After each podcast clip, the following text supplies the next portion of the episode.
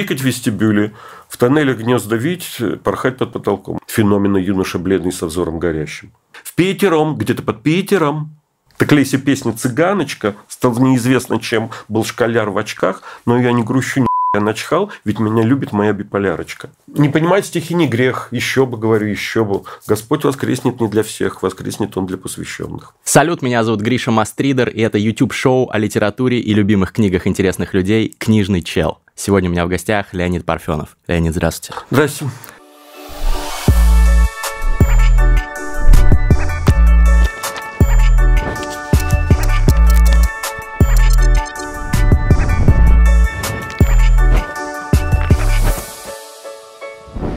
Скажите, какое сейчас место книги занимают в вашей жизни? Вы стали больше или меньше читать последние годы? Нет, наверное, не больше, точно. Фикшена почти не читаю. Больше читаю нонфикшн. И в основном я читаю как-то по работе. В общем, тот лимит времени, который может быть потрачен на чтение, он его выбирает работа. Вообще я чаще нахожусь в состоянии старого анекдота, когда Чукчи не читатель, Чукчи писатель. Да, потому что мне я достаточно устаю от работы над собственными текстами, и поэтому чужие это уж тогда, когда они меня действительно интересуют. Никакого вот специального удовольствия, чего бы такого почитать, нету, к сожалению. Неужели отдохновение от, э, не знаю, может быть, русской классики вы не получаете? Ну, русская классика вся перечитана давным-давно, та, которая мне нужна, и отдохновение, которое действительно дает.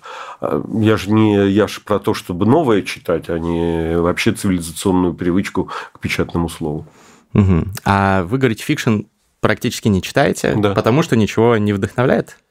Да, такое ощущение, что все прочитано, и хотя я читаю какие-то вещи, которые не знаю, там Петровы в гриппе, предположим, или угу. Каменный мост, или Зеленый шатер, ну, не знаю, что там из э, книг последних лет, э, что называется, читали все. Но большой тяги нет. Вот то, когда читать было интереснее, чем жить, вот того места, конечно, литература никогда больше занимать не будет. И слава богу. Вы думаете, это из-за ускорения темпа жизни в современном мире? Нет, нет, не надо. Это от того, что было гипертрофировано. Мы очень долго Россия, не знаю, от, от э, путешествия из Петербурга в Москву до перестройки. Россия прожила в литературоцентричной, в печатоцентричной э, цивилизации. И отсюда поэт в России больше, чем поэт. Не надо быть Россией. Поэту больше, чем поэту. Надо поэтом быть. Понимаете? Иначе все время превходящие обстоятельства э, влияют на оценку. Неважно, какой он поэт, важно, что он гражданин. Важно, наоборот, не надо быть гражданином. Давайте поэтом будем, а то поэзия плохая, гражданства много. Гражданством пусть занимаются граждане. А это вот результат э, внутренней миграции своего рода, такая литературоцентричность? Ну, опять-таки, потому что интереснее часто оказывалось, что интереснее читать, чем жить. Это раз. Во-вторых, в до кино, до телевидения, до путешествий, до, до, до, до, до, до, до, до, до всего, до интернета Конечно, литература выполняла огромную социальную функцию как выговаривание и проговаривание себя, как способ познания нации собой, э, себя. Это задача, которую никто просто не нес тогда. И при стесненной еще политической ситуации в России всегдашней, литература выполняла еще и функцию разных партий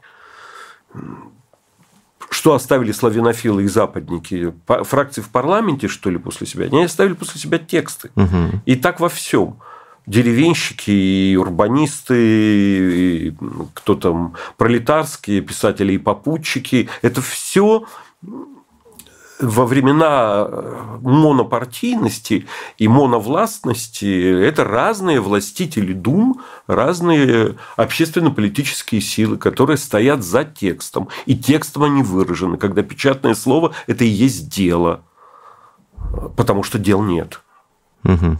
Понятно. То есть сейчас э, инфлюенсеры просто в другой форме действуют, а искусство должно быть искусственным, как вы сами сказали, нужны поэты. Нет, не только. Нет, можно и так, и сяк. Э, не будет никогда гипертрофии. Понимаете, когда советский человек знал, что он никогда не попадет в Париж, он мог э, с другим чувством читать э, роман прогрессивно-американского писателя Эхо Мингуэя угу. «Праздник, который всегда с тобой». Вот и, вот и все. Просто книга очень много что еще заменяла. Угу. Книги про Париж заменяли Париж.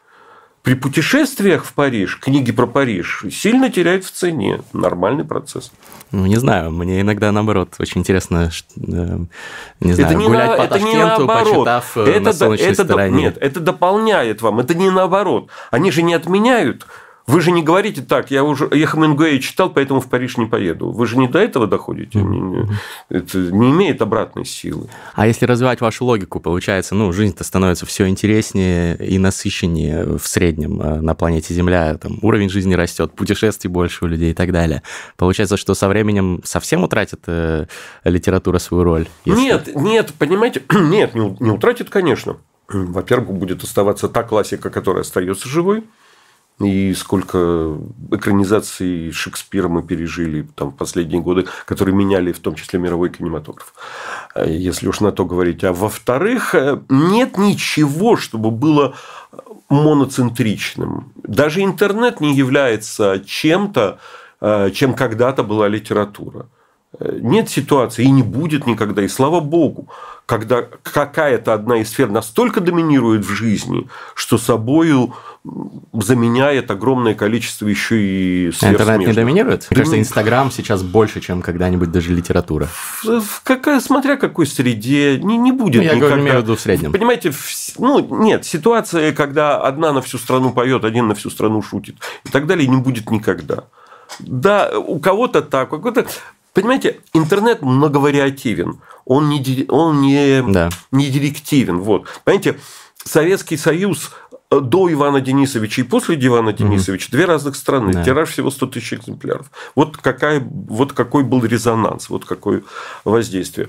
А если бы дали бы Ленинскую премию э, за Ивана Денисовича, угу. чего хотели сделать, но не удалось, а, то было бы еще другие э, ситуация. Вот. А интернет, он не, на, не настолько директен, он слишком Хм, изначально либерально устроен, из него каждый вычитывает свое. И ровно те, кто считаются для кого инфлюенсер э, Бузова, условно говоря, а, они презирают, э, ну, кого-то там, не знаю, для кого, не знаю, инфлюенсер Баста, предположим, не знаю, является ли он, правда, таковым, ну, э, вы понимаете пример. И наоборот – эти э, презирают тех. Это все равно, это все равно такая партийность, это все равно кто-то кто из Инстаграма что-то вынет себе, а для меня это вещь сопутствующая. Ну, просто я э, этим что-то такое сообщаю о себе, но не занимаюсь этим как блогер. Угу. Значит, литература останется э, в да виде вечной останется. классики, как вы Послушайте, сказали. мы с вами... Да нет, я... нет, я говорю, во-первых, останется сама классика. Она никуда не денется. Во-вторых, конечно, литература создается. Конечно, люди читают. Конечно, это останется. Да, книжки электронными становятся или еще что-то, но мы же видим, что переходя в электронно, они остаются этими книжками. Ну, просто даже вы, один из виднейших российских публичных интеллектуалов без лишнего э, приукрашивания, не, не, не говорите, что слов, не вдохновляет меня книги. Э, не, Нет, они не занимают прежнего места. Я же помню, как, как я читал тогда. Всякий же сравнивает с, с тем, что было. Ну, понятно, да. Вот. Конечно, у тебя есть ощущение каких-то главных книг, которые прочитаны. А, да, но не знаю, я год уже читаю вдоль и поперек Дом правительства Слезкина. Угу. И понимаю, что оно у меня останется, ну, если не совсем настольной, то где-то возле стола. Потому что я все время занимаюсь советским периодом, так или иначе. И угу. А это самая главная, наверное, книга современная о советском периоде, о вообще советском феномене о социализме, так называемом реальном. Вот. Поэтому это не отменится, это невозможно э, отменить. Пока не будет новое время, которое своим языком опять это, это перепишет. Литература в общем пишет про почти что одно и то же, просто с разной степенью мастерства и, и с разной современностью. А как вы думаете, какая книга, если она уже написана, будет главной книгой про современную Россию? Ух, не знаю. Никогда не, бывает, никогда не бывает одной книги, которая есть главная, и она все описала. Это мы же про fiction сейчас ну, говорим. Ну, Generation Понятно? P, например, про 90-е, наверное, одна из главных книг. Нет? Одна из главных все равно не будет главной, и будет кто-то, кто даже у того же Пелевина найдет что-то более важное mm-hmm. про 90-е. И скажем, про Левацкую Россию, ну, наверное, Саньке угу. остается какой-то главной, опять-таки для кого, книгой, потому что в том числе а, из-за живучести феномена юноша бледный со взором горящим. И этот, этот герой, он все время возникает в э, русской литературе. И вот, пожалуйста, опора и на классику в том числе. Окей, а, то есть не будет единой какой-то, которая уловила... Вот Нет никакой вот единой дух. России, кроме той, что неспроста пишется в кавычках. Хорошо. Вы в каком-то интервью говорили, что у вас в разные годы разные любимые книги и любимые писатели были, что когда-то это была «Деревня» и «Жизнь Арсеньева Бунина», потом «Набоков», «Лолита» и другие берега. Вот. А сейчас есть у вас какая-то книга? Вот на этом все и закончилось. А там вот в интервью все и было так, как есть. Все кончилось. Больше нет любимых книг.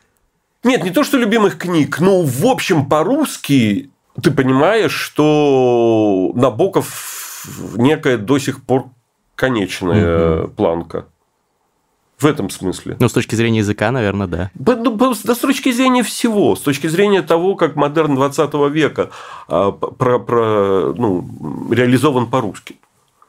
Угу. Но время у нас не было, прошло. У нас не было литературного модернизма, ну, такого позднего, да. У нас все с Серебряным веком прекрасно, да. а с арт-деко у нас плохо, угу. вот, а с авангардом э, совсем нехорошо. нехорошо. У нас был, ну, в смысле, он у нас был ранний, ну, какой-нибудь хлебник авангард, но да. вот тогда, когда нужно было заниматься этим там в 50-е, в 60-е годы, у нас просто некому было. У нас была литература член Союза писателей СССР. В это время профессиональная Поэтому вот так еще.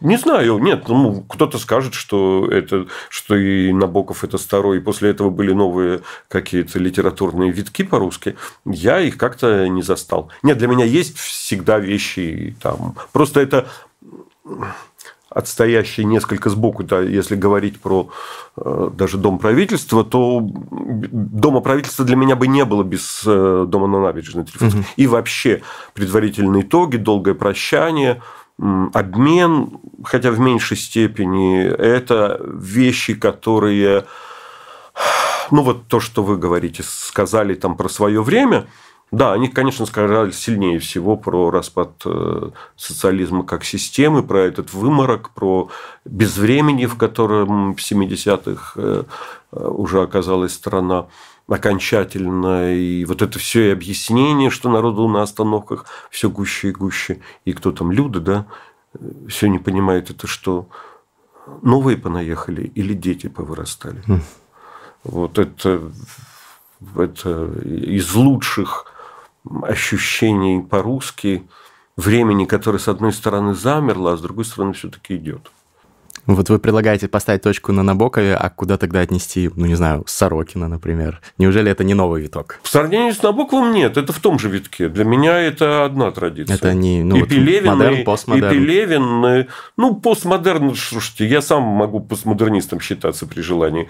Ну, так вы, вот. наверное, даже метамодернист. Нет, ну, а что, Лолита не, не, не постмодерн, там постмодерна полным-полно. Все это подтрунивание над э, Европой и над Америкой, и все, все очарование старого света. Вот эти все. А, там постмодерна, я уж не знаю, каково его строгое определение, но на мой-то вкус там полным-полно. Нет, я, мне представляется, что они все находятся. И, кстати сказать, ну, те, кто постарше них, как Ерофеев, э, я помню их рукоплескание, как они на перебой писали предисловие к русскому изданию Лолиты угу. и клялись, что были уверены, вот это уж никогда не напечатают. Вот угу. что все, что угодно. Вот архипелаг ГУЛАГ напечатают, а Лолиту нет. А ее напечатали ближе к 90-м, да? Ну, буквально в 89-м или в 90-м совсем уже на угаре перестройки. Уже, а, да. уже когда все вернулось, действительно, когда и Замятин, и угу. Булгаков, угу. и Реквием, и все-все-все-все угу. было напечатано. У меня в 80-х есть это запретные авторы, или как-то так, которые, скажем, 87-й, 88-й. То есть, вот, ну, вот собачье сердце, роковые яйца считались уже антисоветскими все-таки в гораздо большей степени, чем а, в «Мастер Маргарита», в которой все-таки много фантасмагорий, за которую можно спрятать политический месседж. Да, а Лолита напечатана была просто позднее всех. Ну, вот интересно, конечно, что э, вот этот флер э, запретности, он, конечно, подхлестнул такую волну э, читательского интереса в конце 80-х, что все бросились читать то, что издали, то, что ну, раньше не издавали. Ну, конечно. Ну, сейчас, такого, сейчас такого Это нет. и был последний приступ. Угу. Ну, это прочитано, потому что это отложенный спрос. Это за, на, начитаться за два предыдущих поколения, которые не читали. Сколько между собачьим сердцем и публикацией прошло? Угу. 60 лет, типа.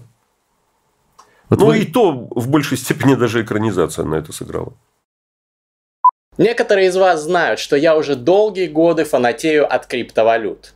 Я писал о них, когда еще биткоин стоил 300 долларов, и уже несколько лет держу часть своего инвестиционного портфеля в крипте.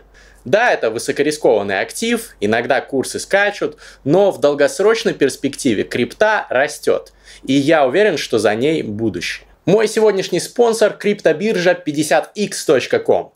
Перед тем, как делать эту рекламу, я специально уточнил вопрос у своих знакомых экспертов, и все подтверждают, что это надежная и хорошая биржа. Еще у 50X есть важные преимущества. Это первая в мире биржа с технологией квантового ядра. На ней используется максимально возможная защита вашего аккаунта, основанная на мастер-ключе и EWA. В отличие от других криптобирж, 50X полностью конфиденциально. Вам не нужно загружать туда свои документы и проходить разные комплайенс-процедуры. И, наконец, на этой бирже можно и хранить крипту, и инвестировать ее, и менять любую монету на другую, заниматься позиционной торговлей и так далее. Изучайте матчасть, будьте взвешенными и рациональными в своих инвестициях и храните крипту на надежных биржах, таких как 50x.com. В описании оставлю ссылку на бесплатный видеокурс от 50x про криптовалюты и криптобиржи. А, вот вы пока что пока только про русских в основном писателей упоминали. А что с зарубежной литературой? Есть у вас любимые, в числе любимых книг? Нет, вот так вот сказать любимый. Ведь знаете, любимый – это обязывающий. Любимый – это тогда объясни, чем любимый, и как на тебя повлияло, и, и это вот пережитой тобой роман с этой книгой, с этим автором. У нет, вас не ничего... было романов с э, нет, зарубежными? Нет, наверное, авторами? нет наверное, нет. То есть это как-то принималось как должное, как ценное, как важное, как нужное. Потом я всегда поэзию любил больше прозы. Угу. И из-за этого еще не очень складывается с иностранной литературой, поскольку ну, никакую поэзию в подлиннике я читать не смогу. В переводе не то. Ну да как-то ну, даже, даже тогда, когда ты, допустим, ты и не знаешь, может быть, этот перевод еще лучше э, оригинала, но не знаю, я как-то очень русскоцентричный угу. в, в своих таких пристрастиях. А любимый поэт Мандельштам у вас? Ну, есть же такой, может, его и нету, это я придумал, что, что главный вопрос, кто твой второй любимый поэт угу. в России. Потому что, ну, для меня, безусловно, конечно, Пушкин первый. А второй? По всему. Вот. И дальше главный вопрос. Второй сейчас, да, Мандельштам. Ну, Пушкин первый, понятно, по заслугам, наверное, нет, никто не будет спорить. Нет, нет, нет, по, нет, любви. По универсальности, по всему. Это самое главное, без чего нельзя совсем. То есть часть вот культурного так, Точно так же, как я считаю, что а, без Гоголя с одним Пушкиным литература того времени была бы бедна. Да, в ней было бы солнце, но не было бы сумерек, не было бы болезненности, не было бы тьмы. Да, да. Да. Вот, вот э, Гоголь принес перпендикуляр какой-то, от которого тоже а это оказалось очень богатое дерево, э, а очень богатые сходы давшие корень. И, ну, и пушкинская линия, и гоголевская линия в литературе ну, равноважны. Но в поэзии, конечно, по универсальности, по главной высказанности, по национальному чувству, которое очень важно в, в поэзии, ощущение себя причастным к русской цивилизации, угу. к русской мысли, что ли, да, мироощущению, это, без этого, без Пушкина это невозможно. Но ведь э, можно возразить, что современная молодежь далеко не все читали того же даже Евгения Онегина, а что они здесь, теперь не русские. А почему, это, а почему это считается возражением? Ну, не ради бога, можно не читать. Не, ну вы же сказали, не, что... Не писал стихов и не пиши. Там, ну, как это... Э, не понимать стихи не грех. Еще бы, говорю, еще бы. Господь воскреснет не для всех, воскреснет Он для посвященных. Ну, ну это что? немножко грустно сейчас. Ну, есть люди, которые, есть ли люди, которые не могут смотреть землю кочевников, им скучно. Ну и что теперь? Не жить, что ли? Им или не жить тем, кому нравится земля кочевников, и которые считают, что эти два часа медитации – это важнейшее кинособытие ну, Я сегодняшней жизни. Не, не и, смотрел, Ну, вот видите. Нет, так можно по поводу чего угодно. А, а кто-то не читал Пушкина. Ну, Пушкина. А кто-то не, не, не слушал Моцарта. Ну, и дальше что? Ну, просто... В чем тут возражение? Вы, вы говорите, что это важнейший, я полностью с вами согласен, что это, наверное, важнейший такой кирпичик в здании национального какого-то самоощущения э, русских, россиян, Пушкин, его произведения. Но при этом, если современные поколения мало его читают, получается, что оно лишается этого кирпичика. Послушайте, ну, абсолютное большинство э, россиян посчитают, что лучшая живопись – это Шишкин. Угу. Да, это не так, мягко говоря. И русский авангард не понимает, и русский модерн, который самый самостоятельный в живописи, люди этого не чувствуют и не знают, зачем нужны Ларионов, Гончарова, Кандинский и Малевич. Угу. Это ничего не, не, не значит. Ну и что? Ну, то есть всегда были, условно говоря, э, творческие элиты, э, нет, я, в этом нет никакого, и... в этом нет никакого высокомерия. Я не к тому, что вот те, кто знают, они чистые, а кто не знает, они не чистые. Это просто, ну, это совсем другая тема. Это ну, тут не о чем говорить. Просто, это, просто, это просто про другое. Просто, мне кажется, не, не всегда так было. Условно говоря, 50 лет назад Пушкина знали все, даже если ты не образованный, но в школе тебя заставят его ну, прочитать. Не знали, не чувствовали. Послушайте, я 50 лет назад тоже жил, уверяю вас, ничего они не знали. Мне преподавали литературу всегда люди, которых я слышал, что у них нет своего суждения о литературе. Что они повторяют то, что принято о литературе говорить. Не, ну это другое дело, вот. там догматический да, вот этот поэтому, вот подход. Так и, и у всех так было. Это, Пушкин это тот, кого заставляют пройти в школе. Для 90% населения, конечно, это оставалось так. Иметь собственное отношение, там, одна заря сменить другую спешит дав ночи полчаса, я думаю, что абсолютно не то, что советских людей, жителей города-героя Ленинграда не имели никакого личного отношения э, к этим строчкам. Ну ладно, предположим, так всегда было. А Мандельштам, почему второй любимый у вас именно он? Это Чем не... дополнить Пушкина? То, же я, то, что я говорил про, про Гоголя. Вот, э, поэтому после Пушкина вторым не может стать Тючев для меня – потому что, ну, не потому что уж буквально тех же щей пожижевлей, но все-таки это продолжение этой традиции. Да? Mm-hmm. Можно быть без Тютчева, если есть Пушкин. Вот то, что дал 20 век, и чем продолжилась поэзия, и в чем она следовала завету, который еще с 18-го начинается, но сделала его снова живым и обновила, то в этом случае, конечно, главная заслуга, я считаю, Мандельштама как просто я как человек воспитанный 20 веком, вышел, вышедший из его традиции, я не говорю, что это и есть какая-то иерархия. Да, но если ты говоришь, составляешь э, список своих поэтов, э, то ты, конечно, после Пушкина назовешь классика 20 века. Ну, это логично, да. А, ну, вы Мандельштама, я просто не очень понял, хочу распаковать это вот ваше суждение. А, вы любите его за то, что это форма и тематика 20 века? Или... Да нет, все, и, ну, и форма, и ощущения, и, и я человек эпохи Москошвея, смотрите, как на мне топорщится пиджак. Вот. Я человек времен Оксимирона, смотрите, рэп вот хорошо читал. Там, или там что-то. Понимаете, вот это, это то, что в русской поэзии есть э, способность соединять любые слои, чувствовать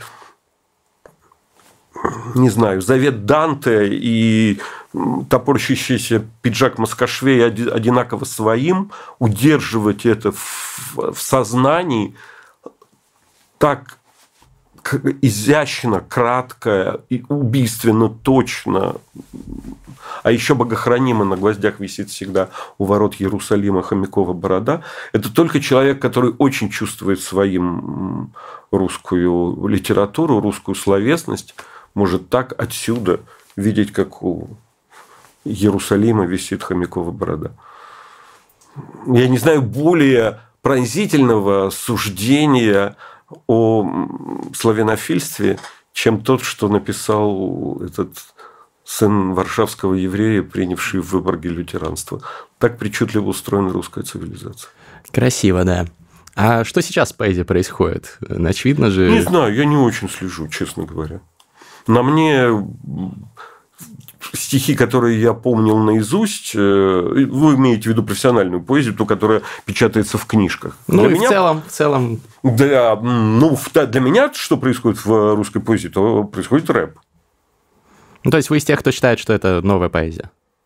Ну, в том, числе, в том числе, да. Оксимирон или угу. там, вот, э, даже не знаю, этот топус уже опубликован или нет, ну, просто первая строчка. Жить птицами в метро. Жить птицами в метро?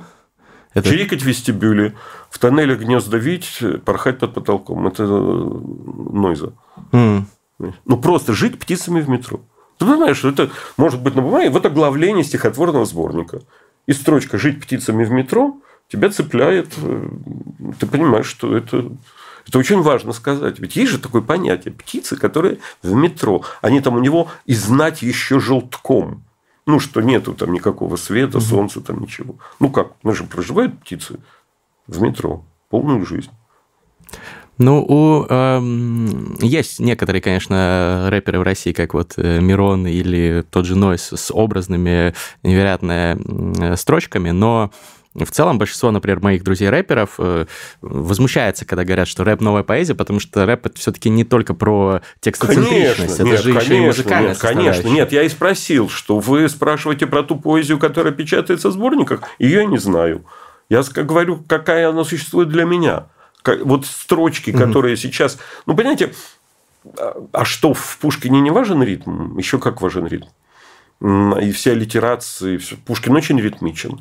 Нет, и вообще ритм, прихотливость. Ритм и, муз... ну, и ну, да, вот эта музыкальность, да, ну, в Пушкине музыкальность огромная. Ну, она не предполагалась так, да, ну, я вот все ношусь с этой фразой из э, Нобелевской лекции Дилана, которая заканчивалась, э, ну, собственно, это была mm-hmm. его цитата, а, когда он, оправдывая, что Нобелевская премия по литературе дана за песни, вспоминал, что Шекспир же для произнесения, угу. а не для чтения. Это мы его стали читать. Вот. А ну, первый да. поэт ну, Гомер, Гомер тоже, соответственно, вообще для, да, вообще для, вообще для пения, да. И там он приводит «пой, пой мною муза и мною рассказывай повесть». Я полагаю, что это по-русски это Гнедич сформулировал. Угу. Но думаю, что Гнедич тоже неспроста э, взял все-таки «пой мною муза и мною рассказывает повесть». Тогда, если взять э, вот э, популярных современных э, музыкантов, рэперов, кого из них, помимо Оксимирона и Нойза, вы считаете? Все. Вот, ну так, чтобы говорить, чтобы в разговоре про литературу, ну, отчасти Хаски, отчасти... Нет, в целом, как, как способ освоения, отчасти Каста, кстати, первый раз я, кажется, уже про это говорил. Ну, это действительно первый раз. Я расслышал в рэпе поэзию это в этом пусть шум или тут шум, пусть так, не кипишу, если не так. Там а, было не помню что, ну, в общем, долго надо вспоминать. Если сейчас не тянуть время, то в Питером, где-то под Питером, вот это вот в Питером, где-то под Питером, блин, такое не бывает случайно. Знаете, как не бывает случайно, так Леся песня «Цыганочка» стал неизвестно, чем был школяр в очках, но я не грущу, нихуя начхал, ведь меня любит моя биполярочка. это не, не бывает случайно. Это только избыточная начитанность русской поэзии угу. может приводить к такому использованию чика-чика-чика-чика-чика-чика. Неожиданно, что вы это процитировали. Ну, э, здорово. А что? Чего тут? Кто тут скажет, что тут не ночевала поэзия? Нет, ну, очень, конечно, звукопись мощная, но э, большинство хороших рэперов Маль, любят мальчик, поэзию. Мальчик знал, э, что такое шипение пенистых угу. бокалов и пунша, пламень. Ну, мы да. как раз вот с ресторатором на днях обсуждали, как Маяковского он любит, и большинство э, рэперов как раз им Маяковский, да, Маяковский очень э, им зашел, а, ну, Бродский еще даже больше. Да. Отчасти, да. кстати, Мандельштам. Ну, Бродский, конечно, самый очевидный. Вот совсем недавние трибьюты, которые, в которых там участвовали угу. все живые. Ну, в смысле, то, что движется. Тому подтверждение. А вы как к Бродскому относитесь? Ну, значит, он тогда будет там третьим там, или четвертым. Ведь выбирать в 20 веке, в общем, ну, мне приходится угу. в качестве второго к Пушкину из трех э, русских евреев угу. Мандельштама, Пастернака, Бродского. И все-таки для меня Мандельштам выше Бродского. В том, что они одна линия, мне кажется, что Мандельштам универсальнее. Ну, почему? Ну, Потому что он раньше был? Не или... знаю. Нет, нет, это с этим не связано. Не Наоборот, мне бы Бродский мог бы и больше сказать. Нет, я очень люблю Бродского и очень много знаю Бродского, и это чувство, и, и Питер. Я ну, отчасти себя питерским считаю, поскольку там в университете учился. А это все очень важно и неотменимо никак, но вот как энциклопедия, опять, слушайте, ну это же не чемпионат э, РФ э, по стихосложению. Мы же так заговорили. Я ведь сам не задумывался, так, так вот Осип Эмильевич у меня вторым, поэтому он вот здесь у меня пусть стоит. Угу. А так, Иосиф Александрович, так тут пододвинем. И еще большой вопрос, не встанет ли здесь Пастернак. Вот. Нет же, разумеется, такого. А, вы а вот... там еще и Заболоцкий очень нужен. Мне, mm. мне очень нужен Заболоцкий. А вот вы говорите, вам э, нужны поэты и так далее. Вы прям перечитываете регулярно, у вас стоит... Э... Не очень нужно перечитывать. Или просто то, все чего, уже за... То, чего помните? мне хочется, я помню. А чего мне не угу. хочется, так я и не помню. Э, но иногда бывает, что что-то достаешь, иногда бывает, что что-то свежее, иногда бывает, что в связи с чем-то пришло в голову. Но чего-то там не помнишь, какая-то строфа выпала и достаешь, или с кем-то разговариваешь, или зачем-то потребовалось. Мне это на самом деле такая юзанье почти как справочника.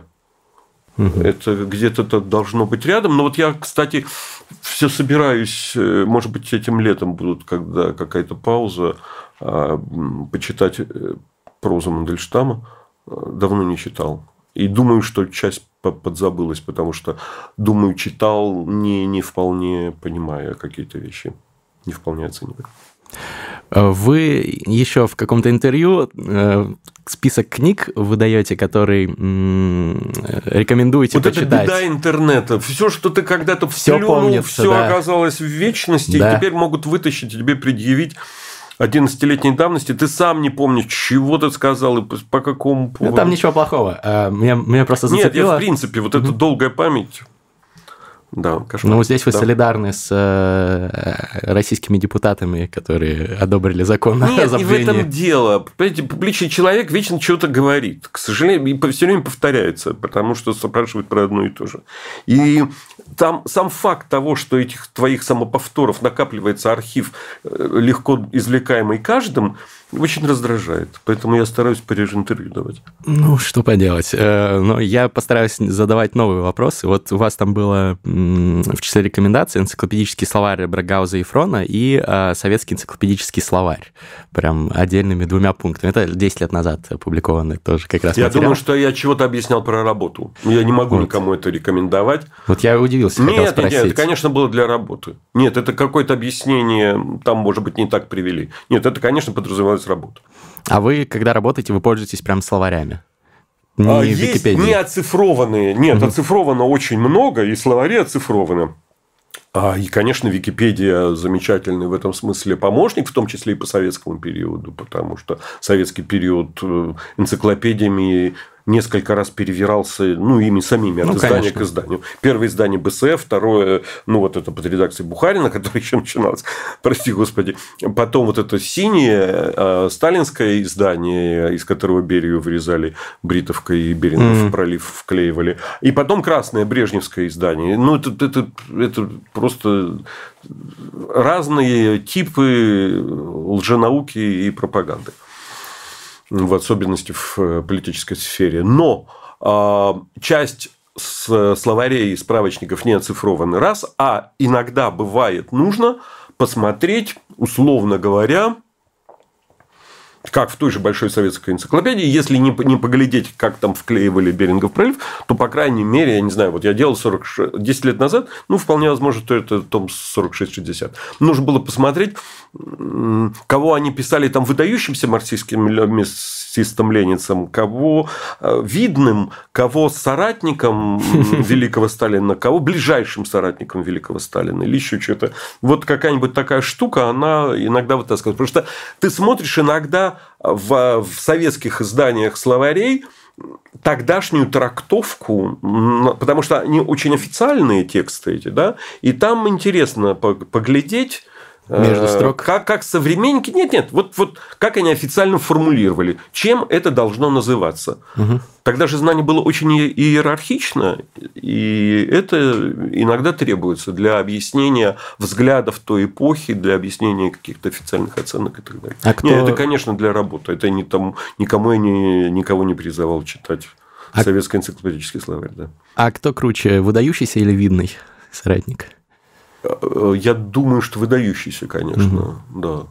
Там еще тоже был вот известный советский писатель или видный советский писатель. Э, вот, а дальше, дальше шло вот совсем какой-нибудь мастер слова там, или чего-то там. Вот. Классик советской литературы. Но это уже в основном о покойных. Три причины подписаться на поддержку моих проектов в Патреоне. Patreon — это площадка, на которой подписчики могут поддерживать своих любимых создателей контента в обмен на классные бонусы. Главный бонус, который можно получить всего за 3 доллара в месяц, это членство в закрытом сообществе мастридеров. Больше 300 человек со всего мира. Москва, Минск, Киев, Сан-Франциско, Гонконг, Лос-Анджелес, Лондон. Самые разные люди — Банкиры, блогеры, актеры, певцы, спортсмены, даже профессиональные игроки в покер, стартаперы, студенты, пенсионеры. От 15 до 60 лет, очень интересные ребята, все в сообществе. У нас есть свой закрытый чат сообщества, Random кофе, такой нетворкинговый формат, мастер-майнд группы, а еще база членов сообщества, можно познакомиться с кем угодно. Люди встречаются, знакомятся, делают совместные проекты, даже на свидания ходят. Очень много разных интересных возможностей. А что у нас есть еще? При поддержке от 10 долларов в месяц вам открывается доступ к эксклюзивному контенту, эксклюзивным 4.20 подкастам. Самые глубокие искренние разговоры, deep talk и. В гости часто заходят ребята, которые были на терминальном чтиве или книжном челе, часто приходит Farsight, Классные подкасты, одни из моих любимых. Всем рекомендую. При поддержке от 20 долларов в месяц вы получаете членство в моем книжном клубе. Есть две группы. Оффлайн для москвичей, для всех остальных онлайн группа. Собираемся раз в месяц, выбираем одну книгу и обсуждаем ее. Вот на экране список книг, которые мы уже успели обсудить. В среднем ребята оценивают э, встречи нашего клуба на 10 из 10. Я после каждой встречи провожу опрос, и стабильно девятки и десятки все ставят. Сам тоже кайфую, всем советую присоединиться. Еще есть много других разных интересных бонусов, вот они на экране. Поэтому переходите по ссылке в описании на Patreon, поддерживайте мои проекты, получайте классные бонусы. Давайте поиграем в игру. Э, есть традиционная рубрика в нашем шоу, называется «Like Бунин». Э, вы, наверное, слышали, у Бунина была короткая, обычно извительная характеристика эм, любого из его знаменитых современников.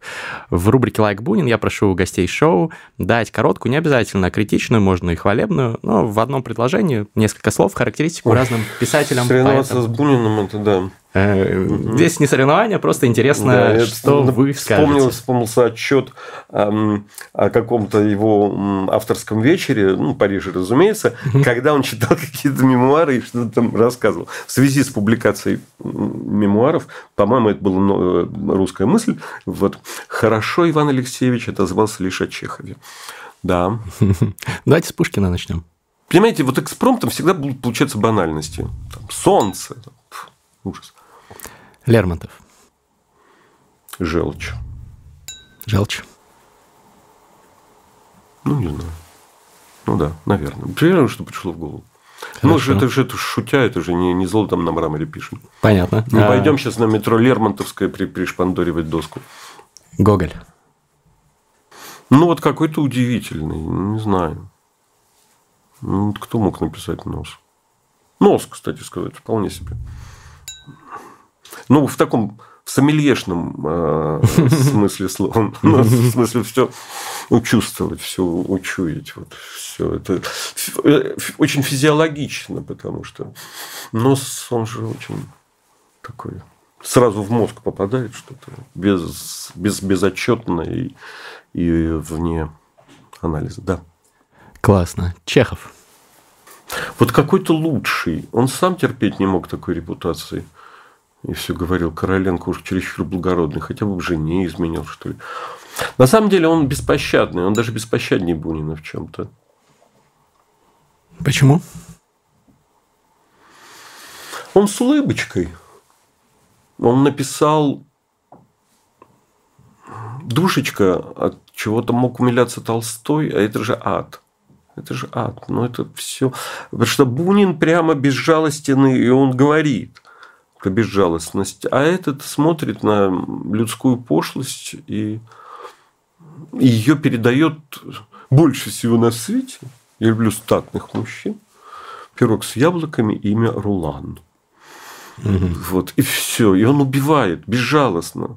В общем, она, она же ни в чем. Ну, она невеста в свадьбе. Ну, невеста, невестам положено говорить красивости. А он ее походя убил. Он походя убил три четверти русской словесности э, рассказе драма. Он же все ходульные приемы народнической литературы, угу. вот, он же э, он безжалостнее к Чернышевскому больше, чем Набоков. Входят становые. Угу. Валентин, вяжите меня, становые вяжет Валентина. Лишь одно смерть разлучит нас. Ну, все вот это, ну, становые, это арест пропагандиста, да, какого-то там народовольца. Интересно. Вяжите меня. А он издевается над этим. Причем очень снисходительно. Вы помните фамилию дамы, которая приходит читать эту свою драму? Нет. Мурашкина. Я Мурашкина. Я разновременно опубликовала переводы детских рассказов. Что-то там такое mm-hmm. несет. Но это еще, конечно... Э, это, кстати, бесподобно передает Раневская, mm-hmm. которая э, есть этот известный киноролик. Да, он безжалостный. Да, хорошо, все. Толстой, Лев Николаевич. Ну, не знаю, могучий какой-то, пронзительный. Достоевский. Всевидящий. Ну, это будет опять какая-то болезненность, не знаю даже что. Сумрачный, не знаю. Это плохо. Это, понимаете, как это говорил Жванецкий, я не, не силен в импровизации. Мне все-таки надо немножко посидеть за столом. А кого предпочитаете в этой вечной гонке? Толстой, Достоевский? Нет, конечно, Толстой. Нет, Почему, конечно? Шире, богаче, сильнее, гораздо больше, гораздо шире знаний жизни. И, и иронии много, которой нет у Достоевского почти. Без этого все-таки ну, никакой ум не живет без иронии. Должна быть и, и над собой в том числе все это Автор сам был участником этих событий. Он полтора месяца провел в осажденном Севастополе. И потом написал, как перевязывали перевязками на перевязочном пункте. Угу. И хоронили, закапывая в землю. Там что-то там объяснение про банальность. Ну, потом, кроме того, из э, Толстого я взял метод намедни. Видите, какой великий автор. У него там есть все. Нет, это а сейчас, это сейчас к вопросу об универсальности. А откуда вы взяли? Два гусара. Открывайте пока угу. в этом. Открывайте, открывайте. А, в 1900, в 1800 годах, когда не было ни шоссейных, ни железных дорог, ни мебели без лаку, ни разочарованных юношей, ни дам со стеклышками, ни спермацетовых э, свечей и газовых фонарей, обстановку в комнатах расставляли симметрично. Но я не так, я примерные. А, отцы были наши а, низких пружинных диванов, не низких пружинных диванов. Отцы наши были молоды не одним отсутствием седых волос, и из другого конца комнаты бросались каждому случайно и не случайно уроненному платочку. Когда отправляясь из Москвы в Петербург или наоборот, там, или обратно, брали на пять дней домашней провизии, э, тащились по пыльной или снежной дороге и свято верили в валдайские колокольчики и пожарские котлеты. В те наивные времена масонских лож Тугенбунда, э, Пушкиных, Милорадовичей и Давыдовых в губернском городе Н был дворянский съезд и проходили выборы. Вот как это соединить? Э, разочарованных юношей, угу.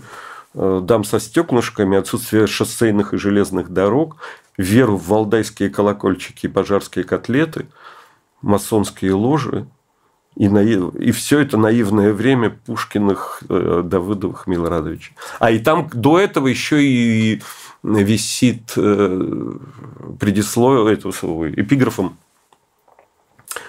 «Жемени да жемени, а об водке не полслова». Денис Давыдов. И э, вы прочитали, и вам пришла э, идея. Нет, это композиции. вот виден монтаж. Да, да, да я понимаю. виден коллаж. Даже да. коллаж это даже не монтаж, это коллаж. И при этом это еще все с иронией внутренним, с этим настроением. А как это было? Вот вы прочитали, и сразу вам пришла нет, эта нет, идея? Нет, мне до этого приходили как-то в голову.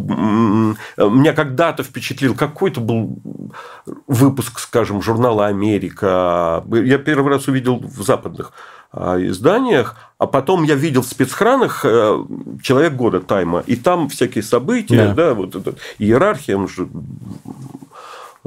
черти когда, с 30-х э, годов или даже с конца 20-х, человек года там, там дважды был Гитлер, дважды был да, Сталин, да, да. кого только не было. Э, поэтому составление неких феноменов года, как вот сложить, вообще феноменов эпохи, составление из таких хэштегов, э, выражаясь нынешним языком, то есть вот из каких-то паролей времени, когда 60-е годы это торшер, фужер, радиола, плащ Болонья, берлинский кризис, я шагаю по Москве, Гагарин полетел, туфли шпильки, человек-амфибия, ну и вот и все пошло. А у нас во дворе есть девчонка одна. Вот э, что-то вот такое, и вот оно, вот оно складывается. Страшное, и ужасное, и милое, и серьезное, и глупое, и нелепое, разномастное совершенно великое, частное, государственное, такое секое. И это, вот я там видел, это меня очень, очень порадовало. И спокойная, спокойная ирония совмещения масонских лож и валдайских колокольчиков, угу. низких пружинных диванов, шоссейных дорог, разочарованных юношей и дам со стеклышками, это значит эмансипированные, вот, которые утомились э, в изучениях наук. Да, здорово. А, любимое у вас у Толстого что? Ой, ну много всего. Вот совсем недавно э, смотрел спектакль по Карениной, который Дмитрий Быков поставил. Еще раз поразился. Хотя это не нелюбимый мой как бы роман, ну и вот из трех главных он такой точно для меня меньше значит, чем мир, и никогда из него не вычитывал чего-то уж какого-то, ну, чего-то разного. Всегда казалось, что это вот он ясный про одно. Но вы не согласны и тут с еще Достоевским, раз... что это лучший вообще русский социальный роман? Нет, вообще не, не очень большой мастак по социальной литературе. Я не знал этого высказывания. Да, так Но вот это вот судить э, о женском характере, о динамическом развитии. Нет, это я не умею так оценивать. Я не знаю. Мне в голову бы не пришло назвать какой-то роман социальным, да еще в качестве похвалы. Вот. И я еще раз увидел... А до этого был... Э, да, это был, значит, Сережа, а до этого был балет изумительный совершенно. ну, где железная дорога была игрушечная. И, и вот я еще раз убедился, что и там, что я чего-то недопонимал, и что, может быть, как-то перечитать. Нет, что он разный, что там всякое. Ну, много всего. И Холстомер очень нравится, скажем, почему-то он пришел в голову. А, из-за спектакля, конечно. Ну, и «Война и мир», вот «Два гусара» или там там начало даже декабристов, вот, которые цитировал угу. про закапывание, как там, перевязывание перевязками в перевязочном пункте. Это Толстой. Вот он надсмехается над тогдашней вот э, общественным подъемом, там насмешка такая, кто не жил в России в 56 году, тот не знает, что такое жизнь. Лишь два раза в 19 веке так велико было что-то подъем русского народа в 1812 году, когда мы отшлепали Наполеона I, угу. и в 1856 году, когда нас отшлепал Наполеон III. Это не, не Жванецкий, да. не Лапенко, это Толстой Лев Николаевич. Ну да, остро. Представляете, вот когда такое пишется, мы отшлепали Наполеона I, нас отшлепал Наполеон III. Это вообще кажется, что это какие-то текст для Райкина 19 века. Вот такой Толстой. А Достоевскому не хватает иронии, вы говорите. Ну, не знаю, это первое, что мне пришло в голову. Как это не очень мое по настроению. Мне это кажется очень каким-то копанием. Мне кажется, это мне кажется очень нарочитым, вот как литература написанная. Она не течет плавно. Я чувствую надсаду автора, который вот еще чего-то довинчивает и довинчивает. Этот вот настрой, который, который веет от книги, как от, как от литературы, мне тоже не нравится. Но я не, я не задавался. У меня сейчас спросили, я пытаюсь сформулировать. Не очень э, получается. Но я не задавался вопросом, почему мне не хочется там, перечитывать даже «Братья Карамазов». Угу. Не хочется. Давайте дальше по списку пойдем. А, а... господи, я думал, мы закончили наконец с этой мукой. Нет, нет. А, Есенин. Я знаю, любите его? Желтоволосый. Нет, не очень люблю. Разлюбили? Ну, это как-то проходит. Это, в общем, все-таки остается литературой старшего школьного возраста. Что, неужели, и обычно, неужели Есенин обычно, не бывает сложнее? Ну да, ну слишком цветисто, слишком очень много неряшливого какого-то. Почему в вечернем сизом мраке? Ну, куда там, зачем этот вечерний, он уже и так сизый. Ну, там же видно, что просто не хватает э, слова под размер. Вот. Этого очень много у Есенина. На нем всегда обычно а русские, особенно в провинции, вообще приникали к поэзии. Потому что читаешь, и ты понимаешь, что это вот можно только так есть... изложить. Нет, ты понимаешь, что, что в чем тут ценность стихов. Что только, только это только так скажешь. Mm. Ну, вообще, лирику почувствовать mm-hmm. э, начинающему читателю mm-hmm. поэзии, прежде всего, конечно, в Есенине. Маяковский. Пытаешься придумать, как отделить советского mm. от футуриста. Можете а, ну двух... вот футурист, да и все. Хорошо, давайте Бунин. Ой, вот понимаете, это же проблема постмодерна. Все слова сказаны, и все, что не скажешь, потому что Бунин, он уже сам слово. Бунин сам оценка. У нас было издевательство в связи со стандартностью телевизионной речи, угу. текстов и того, что нас измучили рассуждениями про то, какая мы стильная программа в эфирные времена. А у нас был такой мемчик. В общем, что человек, э, работающий в российской телекомпании, который кроме слова холодный употребляет слово студеный, прослывет Буниным русского эфира. Непременно. Вот. Поэтому Бунин, оно к Бунин. Бунин, вот за Буниным закрепилось это стилист вот это вот, да, и сам Бунин превратился в мем. Тоже мне Бунин нашелся. Вот. Это, это в смысле, что Аркадий не говори красиво. Мандельштам. Какой-то он герой, на самом деле. Во всем. Ну, Вы по биографии? биографии, и по обстоятельствам биографии, и по преодолению. Я не, имею в виду не только э, гонение 30-х, но и это какое-то невероятное невероятный переход из, из одной нации в другую и, и превращение в такого русского, который даже просто за всю русскую историю такого владения языком было, не знаю, два-три случая буквально. А можно, можно не любить, но, но, но способность угу. почти эквилибристики. А кого еще вы включите туда? Набокова? В эти два Набокова, конечно, ну и Пушкина, конечно, угу. и, да и Бунина, как бы ни был банален такой пример, но человек, который мог написать, что у селедки перламутровые щеки. И то это приписывая герою как бы его красивости, который учится писать. Это в жизни Арсеньева. Угу. Значит, все ходит и думает про что, что он должен про все уметь писать. Он сидит в трактире, думает, так вот у селедки перламутровые щеки надо где-то записать. Вот. Это же, так, то есть, это еще и пародирование Бунина. Буниным же, пародирование Бунина же, поскольку не только потому, что автобиографическое да. это, а то, что вот всякий предмет, появляющийся в тексте, должен быть как-то пронзительно охарактеризован. Да, интересно. А Башлачев?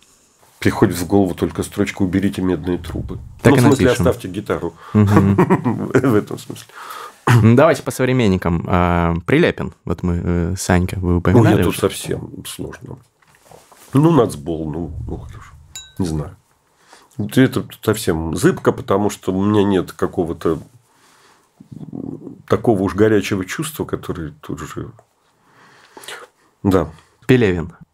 Опять-таки, понимаете, вот и Прилепин, и Пелевин, они тоже как Бунин. Их фамилии превратились в нарицательные э, там чего-то.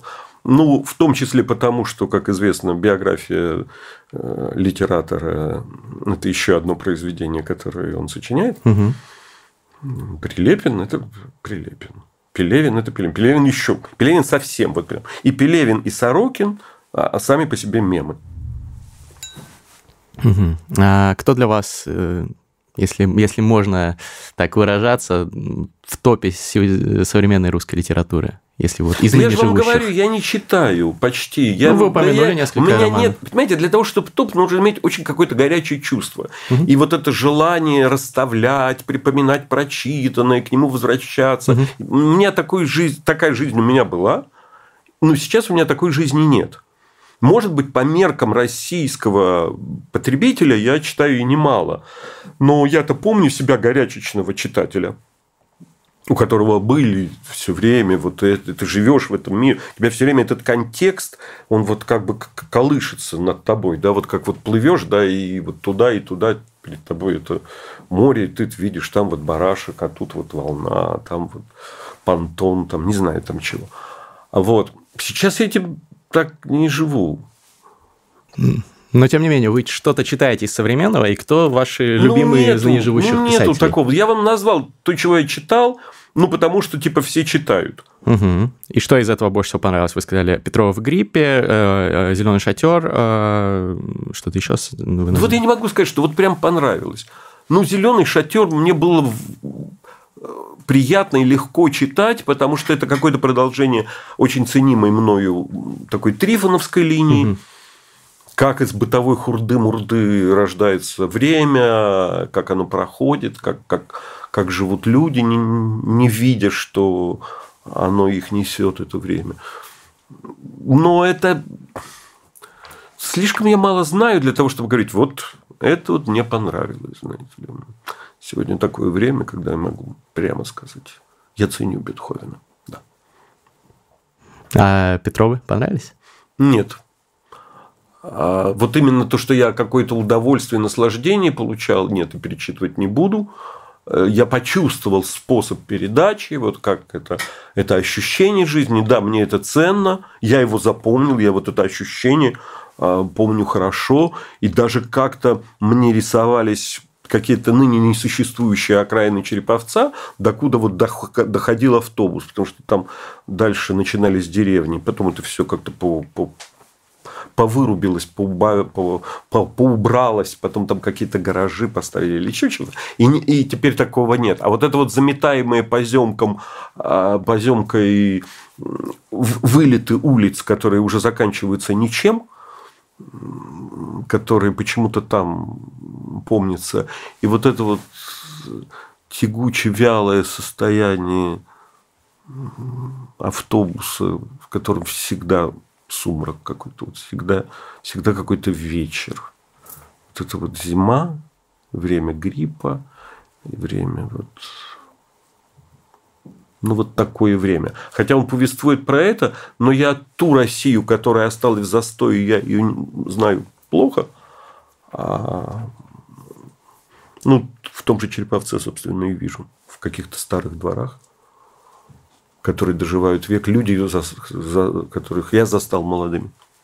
Вот это так постарел, постарело место, где я вырос в детстве. Где было полно детей, и где было все. И сейчас это все те же люди живут просто состарившись. Это вот ну, важное ощущение. Это, конечно, на меня произведшее впечатление произведения, но сказать, что я его полюбил, нет, не могу. Ну, если по прошествии сколько там, два года назад было опубликовано, вот я так это припоминаю, у меня четкие ассоциации, которые возникали тогда при прочтении. Я не, не сейчас это придумываю, а то ощущение, которое у меня в осадке.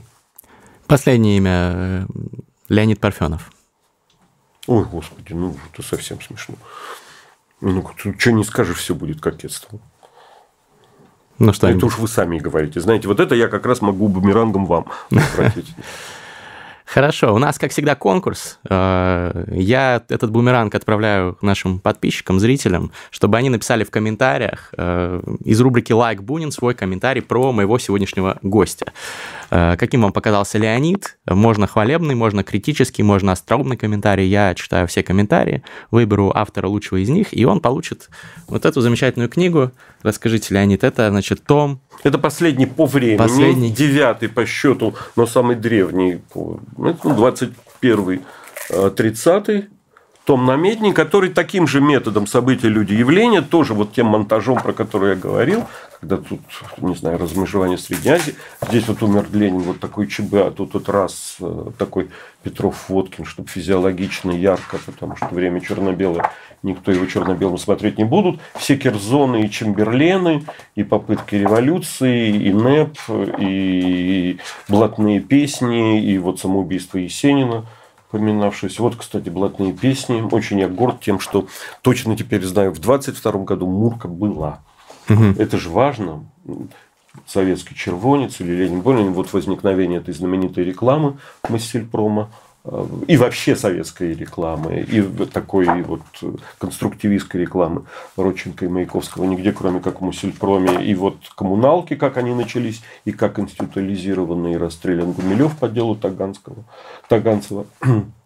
И все эти восстания, ну и прочее, прочее. В общем, как всегда, э, и веселые, и странные, и грустные, и трагичные.